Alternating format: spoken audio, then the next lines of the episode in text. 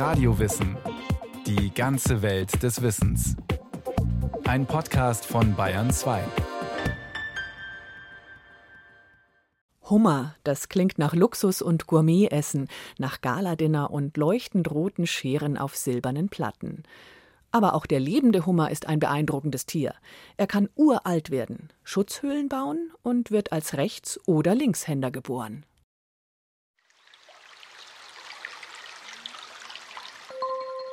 Wenn man die Tiere beobachtet tagsüber, sie sind ja nachtaktiv, wenn man jetzt hier an den Becken vorbeigeht, sind so grüne Tanks, wo jeweils so ein Weibchen drin sitzt. Da ist noch zur Hälfte ein Deckel drauf, wo das Tier da drunter sitzt.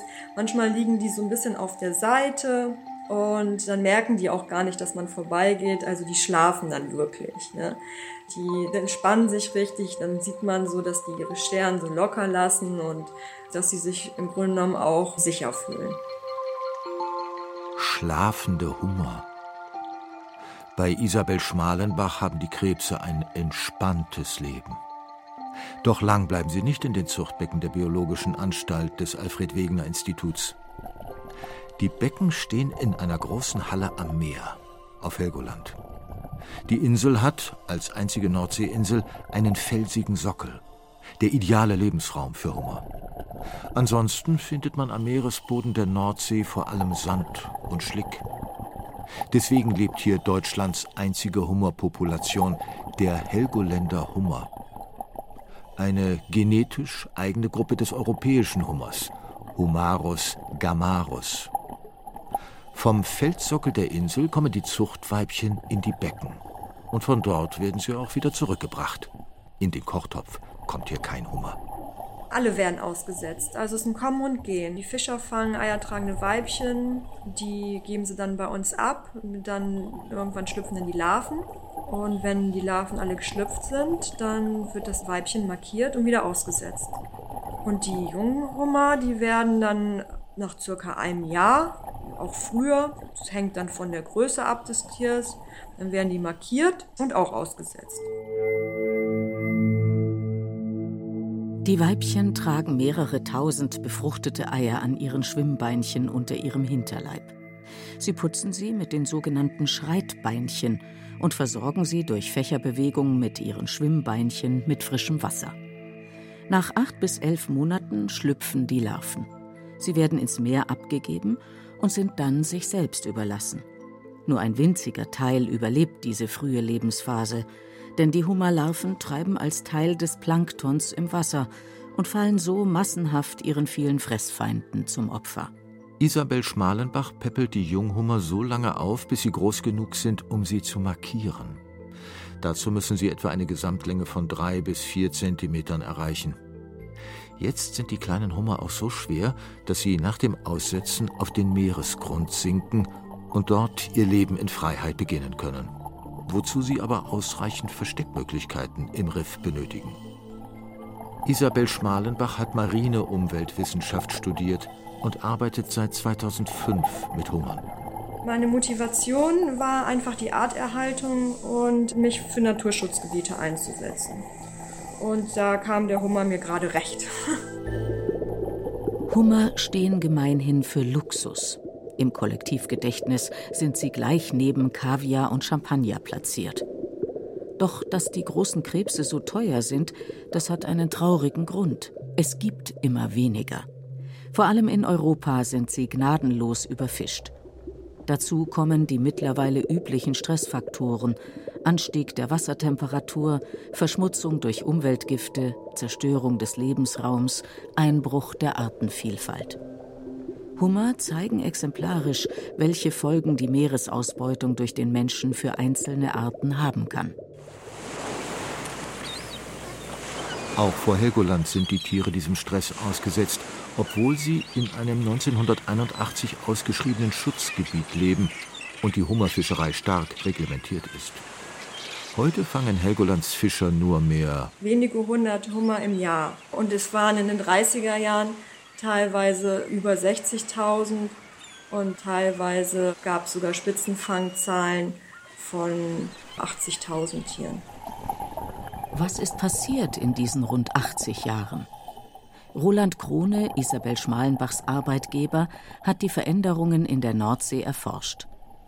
Krone hat Meeresökologie studiert und beschäftigt sich mit Lebensgemeinschaften in Riffen, besonders aber mit dem Hummer. Die schiere Größe ist halt tatsächlich imposant. Und wenn man beim Tauchen durch stark strukturierte Felsecken taucht und an Höhlen vorbei und auf einmal schaut man um eine Ecke herum oder um ein, eine Großalge herum und guckt dann aus 30 Zentimetern in, in das Gesicht eines Hummers, dann ist das schon ein toller und auch ein bisschen erschreckender Moment. Seit 2017 sieht Roland Krone Hummer vor allem aber im Zuchtbecken. Dort soll die kleine Population des Helgoländer Hummers gestärkt werden. Der Hummerbestand ist in generell auch in den anderen Anrainerstaaten der Nordsee in der Mitte des letzten Jahrhunderts drastisch eingebrochen. Um die 90 Prozent bis 99 Prozent. Bei Helgoland fiel der Einbruch ähnlich stark aus. Es wird vermutet, dass halt enormer Fischereidruck dazu geführt hat.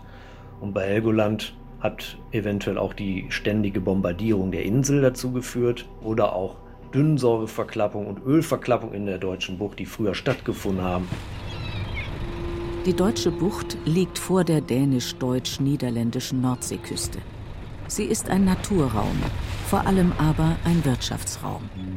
Sie ist durchzogen von einem Netz mariner Verkehrswege für Frachtverkehr, die so laut und voll sind wie Autobahnen. Dazu kommen Schleppnetzfischer, Militärschiffe, Fähren, Motorjachten.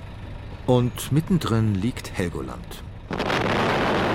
Im April 1945 wurde die strategisch günstig gelegene Insel von den Briten angegriffen. In zwei Tagen fielen 7000 Bomben. 7000 tons of bombs, depth charges and high explosives detonate from within the island. Bis 1952 diente Helgoland den Briten dann als Spreng- und Übungsgelände.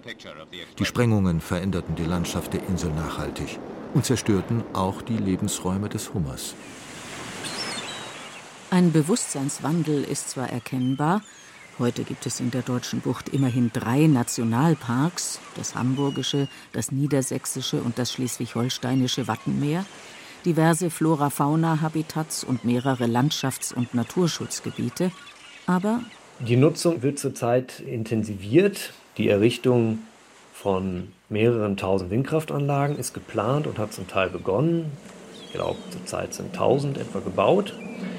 Und dann ist die deutsche Bucht auch durchzogen von ja, Hochseestromkabeln. Zwischen den europäischen Ländern wird da der Strom transportiert, die man natürlich so nicht sieht und die man auch mit einer Kamera unter Wasser oder auch als Taucher nicht sieht. Aber die bei der Ausbringung eine gewisse Störung darstellen und dann halt auch stromdurchflossene Leiter sind, sodass man da auch elektrische, magnetische Felder hat.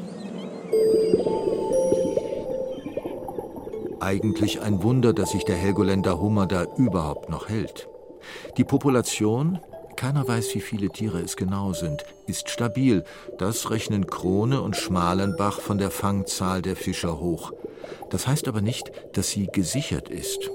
Denn kleine isolierte Gruppen sind anfällig für äußere Veränderungen, können schnell Opfer eines Krankheitserregers oder einer Umweltkatastrophe werden, eines Schiffsunglücks zum Beispiel. Der kommuniziert mit anderen Tieren oder orientiert sich sehr stark über Geruchsstoffe im Wasser. Das macht er über seine großen Antennen. Und das wird zum Beispiel durch Motorenöl stark beeinträchtigt, das weiß man wohl. Und ähm, deswegen sind solche Verschmutzungen eine starke Beeinträchtigung. Die langen Antennen sind ein Merkmal. Charakteristischer sind aber sicherlich die beiden großen Scheren. Genau genommen sind die Scheren Beine. Fünf Paar haben die Hummer davon. Deshalb gehören sie auch zu den Zehnfußkrebsen, wie Einsiedlerkrebse, Langusten, Garnelen oder Krabben. Die imposanten Scheren sind nicht symmetrisch, weil sie unterschiedliche Funktionen erfüllen. Die eine ist kräftiger und dient dem Aufknacken von gut geschützten Beutetieren wie Muscheln, Seeigeln, auch kleinerer Artgenossen. Die andere ist schlanker und eher zum Greifen da. Mit ihr packt der Krebs die einfachere Nahrung wie Algen oder tote Fische. Bei den Hummern gibt es übrigens genauso viele Links- wie Rechtshänder. Das heißt, die Greifschere ist bei manchen Tieren die rechte, bei anderen die linke. Weil ausgewachsene Hummer nicht schwimmen können, sind sie vor allem auf das angewiesen, was am Meeresgrund lebt und nicht schnell flüchten kann. Obwohl sie auch mal jagen und auf kurze Distanzen erstaunlich schnell werden. Aber sehr geschickt sind sie nicht, trotz ihrer zehn Beine. Erwachsene Hummer können etwa einen halben Meter lang werden und bis zu sechs Kilo wiegen. Echte Brummer mit Riesenscheren also, die etwa genauso lang werden wie der Rumpf. Isabel Schmalenbach hat schon dazugelernt. Meine Reaktionsfähigkeit hat sich verbessert, signifikant, würde ich sagen. Das heißt, wir haben hier Hummer, in, die werden einzeln gehalten, weil das sind ja auch Einzelgänger. Und wenn man die zum Beispiel aus den Becken holt, die großen Weibchen, das finden die nicht immer gut. Und dann schnappen die manchmal mit den Scheren nach einem und dann muss man schnell und energisch zugreifen, um die dann auch vorsichtig aus dem Becken rauszuholen. Das kann dann auch schon mal blutig enden. Ne? Aber bisher ist noch alles gut gegangen, noch habe ich alle Finger. Isabel Schmalenbach hat eine Beziehung zu ihren Zöglingen aufgebaut. Keine Frage. Gerade für die jungen Hummer haben wir extra so Züchtungsregale, nennen wir das. Wenn man die Abdeckung abgenommen hat, dann haben die halt schon gemerkt, jetzt gibt's Fressen und dann fingen sie an mit ihren Scheren, das sah jetzt so aus, zu winken. Da müssen die riechen, aus welche Richtung das kommt. Und damit die besser riechen können, bewegen die dann ihre Scheren, weil die überall an den Scheren und am Körper haben die halt auch Geruchsnerven. Also kamen die alle mit ihren Scheren dann aus dem Wasser und waren dann am Winken. Hummer zu züchten ist alles andere als einfach. Und es ist teuer. Die Einzelgänger brauchen individuelle, intensive Betreuung und echtes, frisches Meerwasser. Keine idealen Voraussetzungen für Massentierhaltung. Deshalb gibt es im Handel bislang keine Hummer aus Aquakultur. Das heißt, alle europäischen oder amerikanischen Hummer, die im Restaurant serviert werden, sind Wildtiere. In der Züchtungsanlage bekommen sie Krabben, Fische und Krebse und auch lebende Meeresasseln. Auch das ist eine erstaunliche Fähigkeit der Hummer. Sie nehmen die Farbe ihrer Nahrung und auch die ihres Lebensraumes an. Das sind normalerweise Riffe, die sie bis in eine Tiefe von 50 Metern bewohnen. Manchmal lassen sie sich aber auch an Hafenanlagen oder anderen vom Menschen gebauten Konstruktionen nieder. Am Fuß von Windrädern zum Beispiel. Roland Krone hat zusammen mit dem Alfred Wegener Institut in den Jahren 2013 und 2014 probeweise Hummer auf den Steinhaufen ausgesetzt, die die Sockel der Windräder stabilisieren. In der Nähe von Borkum war das. Krone hatte beim Tauchen zwei wilde Hummer entdeckt, die wohl selbst dorthin ausgewandert waren. Die Steinhaufen bieten mit ihren Schlupflöchern und Unebenheiten ideale Lebensräume für Hummer. 2400 gezüchtete Hummer haben Krone und seine Mitarbeiter an vier Windrädern ausgesetzt. Ein Jahr später waren aber nur noch etwa drei Prozent der ausgesetzten Tiere da. Immerhin, meint Krone. Weitere Ansiedlungsversuche wurden daraufhin nicht mehr finanziert, obwohl Windparks für viele Tierarten neue Lebensräume bieten. So wie die mehr als 1500 Schiffswracks, die in der deutschen Bucht am Meeresgrund liegen. Eine Abwechslung im matschigen Meeresboden der Nordsee. So wild und wehrhaft sie mit ihren beiden Scheren auch wirken, Hummer sind empfindlich. Besonders wenn sie sich häuten. Weibchen müssen sich zum Beispiel zur Begattung häuten, denn der Panzer bedeckt die Geschlechtsorgane. Das Ritual findet in einer Höhle statt, die das Männchen aussucht und bewacht. Dort verbringt das Hummerpaar mehrere Tage. Vor der Paarung betasten die Tiere sich gegenseitig mit ihren langen Antennen. Die Paarung selbst dauert dann nur ein paar Sekunden. Das Männchen dreht das Weibchen vorsichtig auf den Rücken und überführt Bauch an Bauch die Samenpakete mit seinem Begattungsorgan, dem Gonopodium. Danach beschützt das Männchen das Weibchen noch einige Tage, bis dessen Panzer wieder härter ist.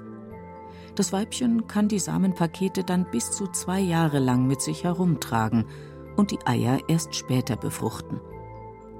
Dazu legt es sich auf den Rücken und klebt die herangereiften Eier unter den Schwanz an die Schwimmbeine, wo sie von den gespeicherten Spermien erst in diesem Moment befruchtet werden. Hummer müssen sich auch häuten, um wachsen zu können. Wenn sie jung sind, mehrmals im Jahr, dann alle zwei, drei Jahre. Dabei hören Tiere nie auf zu wachsen. Isabel Schmalenbach kennt die Gefahren während der Häutung. Wenn er sich häutet, können kleine Fische ihn anknabbern, weil er schwimmt ja nicht. Also er krabbelt auf dem Meeresboden. Oder andere ähm, Krebsarten können ihm gefährlich werden, weil er einfach verletzlich ist. Und dann versteckt er sich in Höhlen und äh, schiebt auch vor die Höhlen so Steine, dass keine anderen Fraßfeinde reinkommen. Und da bleibt er dann eine Weile, bis der Panzer dann härter geworden ist und dann kann er auch wieder raus. Ohne seinen Panzer ist der Hummer also völlig wehrlos. Er würde sofort gefressen werden. Vor der Ostküste der USA, wo die zweite Hummerart lebt, der amerikanische Hummer Humarus americanus, hat sich vor etwa 20 Jahren eine ansteckende Krankheit namens Epizootic Shell Disease ausgebreitet. Sie befällt den Schutzpanzer der Hummer und wird von Bakterien verursacht. Der serbische Tiermediziner Dujan Palic hat sich mit der Krankheit beschäftigt. Er leitet den Lehrstuhl für Fischkrankheiten und Fischereibiologie an der Tierärztlichen Fakultät der Ludwig-Maximilians-Universität München. It's a bacterial disease. The bacteria is present on the shells and in the environment of lobsters, but es ist eine bakterielle Erkrankung. Die Bakterien siedeln sich auf dem Panzer an. Aber die Krankheit befällt nicht alle Hummer, nur 10 bis 15 Prozent. Der Panzer wird zerstört. Sie können sich nicht richtig häuten. Teile des alten Panzers verwachsen mit dem neuen und der wächst dann missgebildet nach. Es sieht sehr, sehr hässlich aus.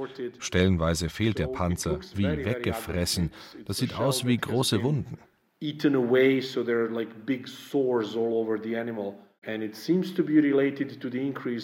Und das scheint mit den steigenden Wassertemperaturen zusammenzuhängen, damals von den späten 90er Jahren bis Mitte der 2000er Jahre. Die Krankheit hat die Hummerpopulation südlich von Cape Cod dahingerafft.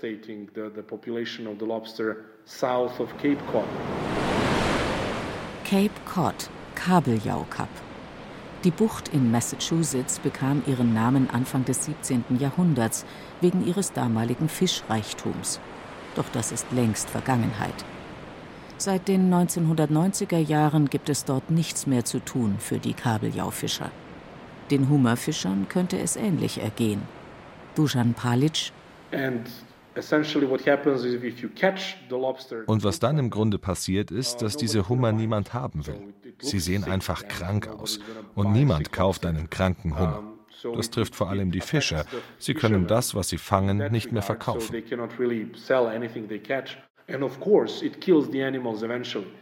Und natürlich sterben die Tiere irgendwann daran. Wie bei allen Krustentieren und Kaltblütern, die haben ja einen anderen Stoffwechsel, ist auch beim Hummer der Krankheitsverlauf etwas langsamer. Sie können sich vielleicht noch ein paar Mal häuten, obwohl sie schon erkrankt sind. Es wird eine chronische Krankheit, die ihre Fortpflanzungsfähigkeit beeinträchtigt, ihre Nahrungssuche. Einfach ein Stressfaktor. Das führt dann zu einem allgemeinen Rückgang der Population. Das gilt aber nur für den amerikanischen Hummer. Der europäische Hummer ist gegen diese Epizootic Shell Disease etwas resistenter. The European lobster is a bit more resistant to this particular epizootic shell disease. Die beiden Hummerarten unterscheiden sich auf den ersten Blick vor allem durch ihre Färbung. Der amerikanische hat dunkle Sprenkel auf einem rötlich und grün-schwarz pigmentierten Panzer, während der europäische dunkel, auch mal bläulich gefärbt ist, mit Variationen, die durch Nahrung und Habitat bedingt sind. Schließlich versuchen sich die Bewohner des Meeresgrundes optimal zu tarnen. In Nordamerika kommen Hummer nur an der Atlantikküste vor, zwischen Kanada und North Carolina. Hochburg des Lobsterkonsums ist der Bundesstaat Maine. Step one, take our top split bun, butter on both sides, put on the toaster. Lobster Rolls gelten dort als regionales Fastfood. Eine Art Hotdog, der statt mit einem Würstchen mit zerkleinertem Hummerfleisch in Zitrone und Butter oder Mayonnaise gefüllt ist. Das Fleisch der Großkrebse hat dort einen komplett anderen Status als in Europa. Es ist billiger, die Bestände gelten als stabil, der Hummer steht nicht unter Schutz. Die Befischung ist allerdings reglementiert. Maine liegt im Norden der Ostküste.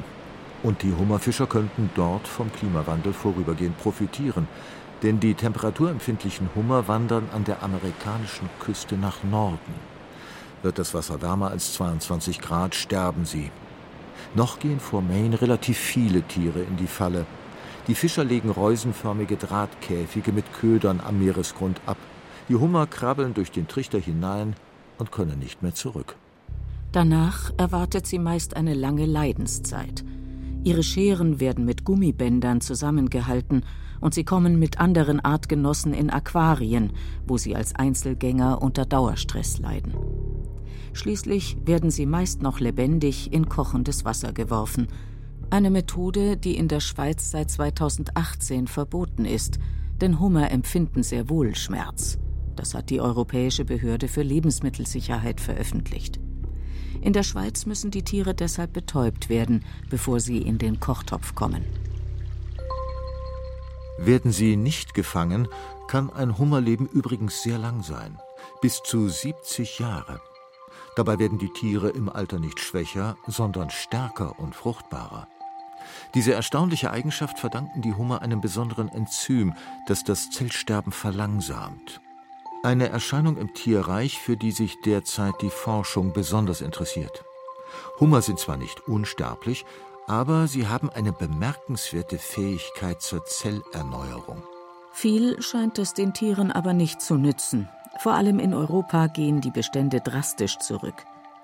Für den Tiermediziner Dusan Palic ist die Situation der Hummer ein Symptom des globalen, vom Menschen ausgelösten Ungleichgewichts. In about early 2000s, the three big in den frühen 2000er Jahren haben die drei großen Weltorganisationen, die Weltgesundheitsorganisation, die Weltorganisation für Tiergesundheit und die Ernährungs- und Landwirtschaftsorganisation der Vereinten Nationen, ein simples Konzept entwickelt. Wir können nicht länger Umwelt, Tiere und Menschen voneinander trennen. Egal, was in einem dieser drei Bereiche auf der Erde passiert, es wirkt sich auf die anderen aus. Das simple Konzept, von dem Palic spricht, hat einen simplen Namen. One Health. Eine Gesundheit. Doch die Erde ist längst krank. Beim heutigen Stand der Dinge gibt es für Palic nur noch eine Möglichkeit, um das Leben zu sichern, denn die globalen Klimaveränderungen sind außer Kontrolle geraten. But if we can keep sanctuaries where species would aber wenn wir Schongebiete einrichten, wo die Bestände so intakt wie möglich erhalten bleiben, hätten wir zumindest die Möglichkeit, auf einen Vorrat an Arten zurückzugreifen, die sich dann, wenn sich das Weltklima wieder stabilisiert hat, neu verbreiten können. Wir brauchen diese Schutzgebiete, um die Artenvielfalt zu sichern. Wir wollen ja nicht auf einem verwüsteten Planeten wie dem Mars leben, sondern auf einem Planeten, auf dem es Leben gibt. We are not living on Mars, on a desert planet where we should be living on planet that has life. Das war Radio Wissen, ein Podcast von Bayern 2. Autorin dieser Folge Brigitte Kramer. Regie führte Eva Demmelhuber. Es sprachen Beate Himmelstoß und Andreas Neumann. Technik Daniela Röder. Redaktion Bernhard Kastner. Wenn Sie keine Folge mehr verpassen wollen, abonnieren Sie Radio Wissen unter bayern2.de slash podcast.